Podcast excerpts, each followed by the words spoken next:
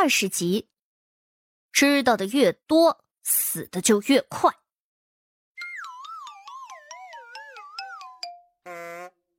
谢桥比他长得好看，出身又比他可怜，看上去就比他出色许多。这外人哪知道谢桥就是个草包呢？哪怕他文墨不通，可是只要顶着那张脸，他就已经够引人注目的了。裴婉月心里真难受啊。为什么彭氏如此一丑妇，会生出这么好看的女儿？一想到回京之后自己就要被谢桥压制，他便觉得日月都无光了。只是眼下还有这么一件大事儿，该怎么拒绝呢？裴婉月正在酝酿着情绪，见到哭泣不行，白眼就是一翻。谢桥突然捂着胸口一阵的猛咳，似乎是有些坚持不住了。他就近拽住了裴婉月的手腕：“裴姑娘，裴姑娘，快些！我身子不好，要是再不快些，我怕是要晕了。”裴婉月心头就是一梗，她转过头，仔细的盯着谢桥。怀疑他就是故意的，要不然怎么就这么巧？偏偏他要晕的时候，谢桥拽住了他，还抢先说出这样的话。可是谢桥此刻白着张脸，虚弱的靠在桌案上，装的也太像了吧！这下子裴婉月是进也不是，退也不是，所有人都在看着他，就连卢氏都被谢桥的样子吓了一大跳。玉儿，快收拾！你姐姐这样，这万一有个好歹的话……谢桥自己失了名声的话，那不是他的错。可若是在路上伤了身体，甚至小命儿都没了，那卢氏回去之后该怎么交代？裴婉月一听亲娘说这话，心里又是生气又是难过，可是偏偏他什么都做不了。在场的所有人都在看着他，盯着他。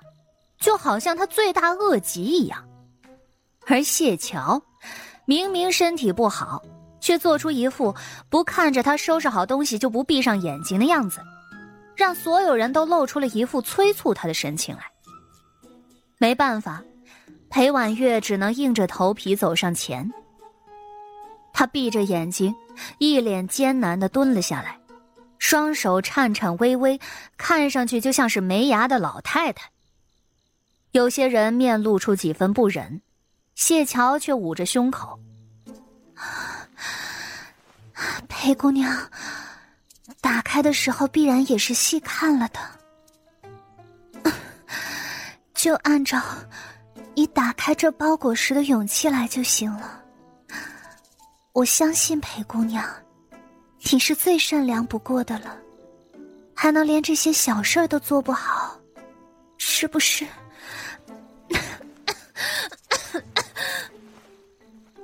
裴婉月气得火冒三丈，他磨磨蹭蹭，慢慢吞吞，折腾了好一会儿，才总算是把那包裹给弄回原样了。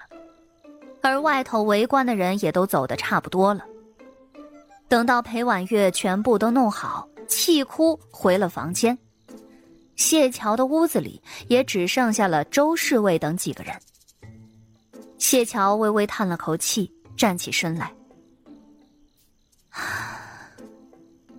几位，可是有什么话要问？这尸骨真是那陆大人身边奴仆的？周侍卫直接问了。谢桥微微抿了抿唇。是。周侍卫既惊喜又有些惊讶。本以为是姑娘借用此事化解麻烦，没想到竟然是真的。谢姑娘，可否请你去见一见我们公子？有些话不适合在这样的场合下问出来，也不适合让所有人都听见，包括公子身边其他的侍卫。谢桥看着那位公子面相不凡，必然是皇子皇孙，即便不是，那也是与皇族有关系的皇亲国戚。石坊镇这么一个小地方，可没什么值得皇亲国戚注意的。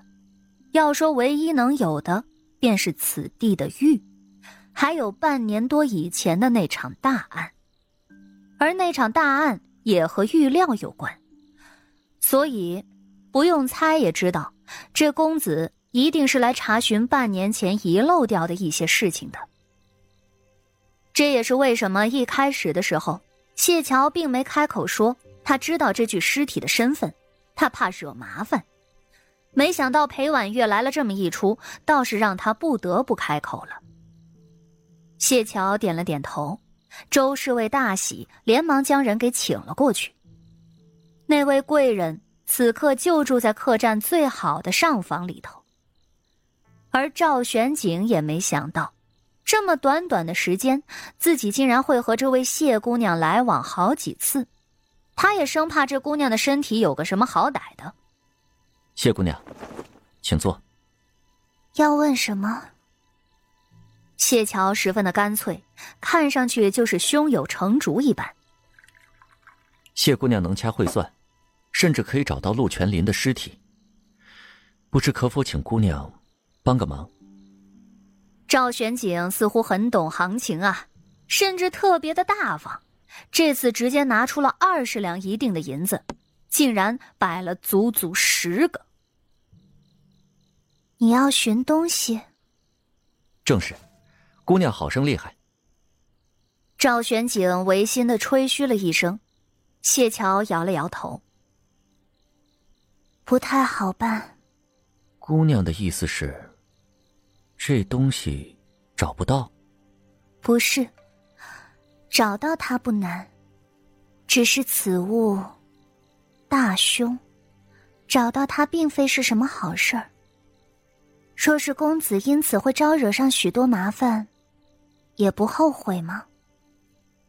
谢桥说的十分的缓慢，赵玄景本来也不是十分的信他。甚至还想过早些那事儿是不是就巧合呀？可现在听到谢桥说这话，他心里是真的惊了。谢姑娘，不瞒你说，我寻这东西……哎，打住！谢桥突然开口，有些哭笑不得的。我不想知道里头到底牵扯了什么，知道的越多，越是麻烦。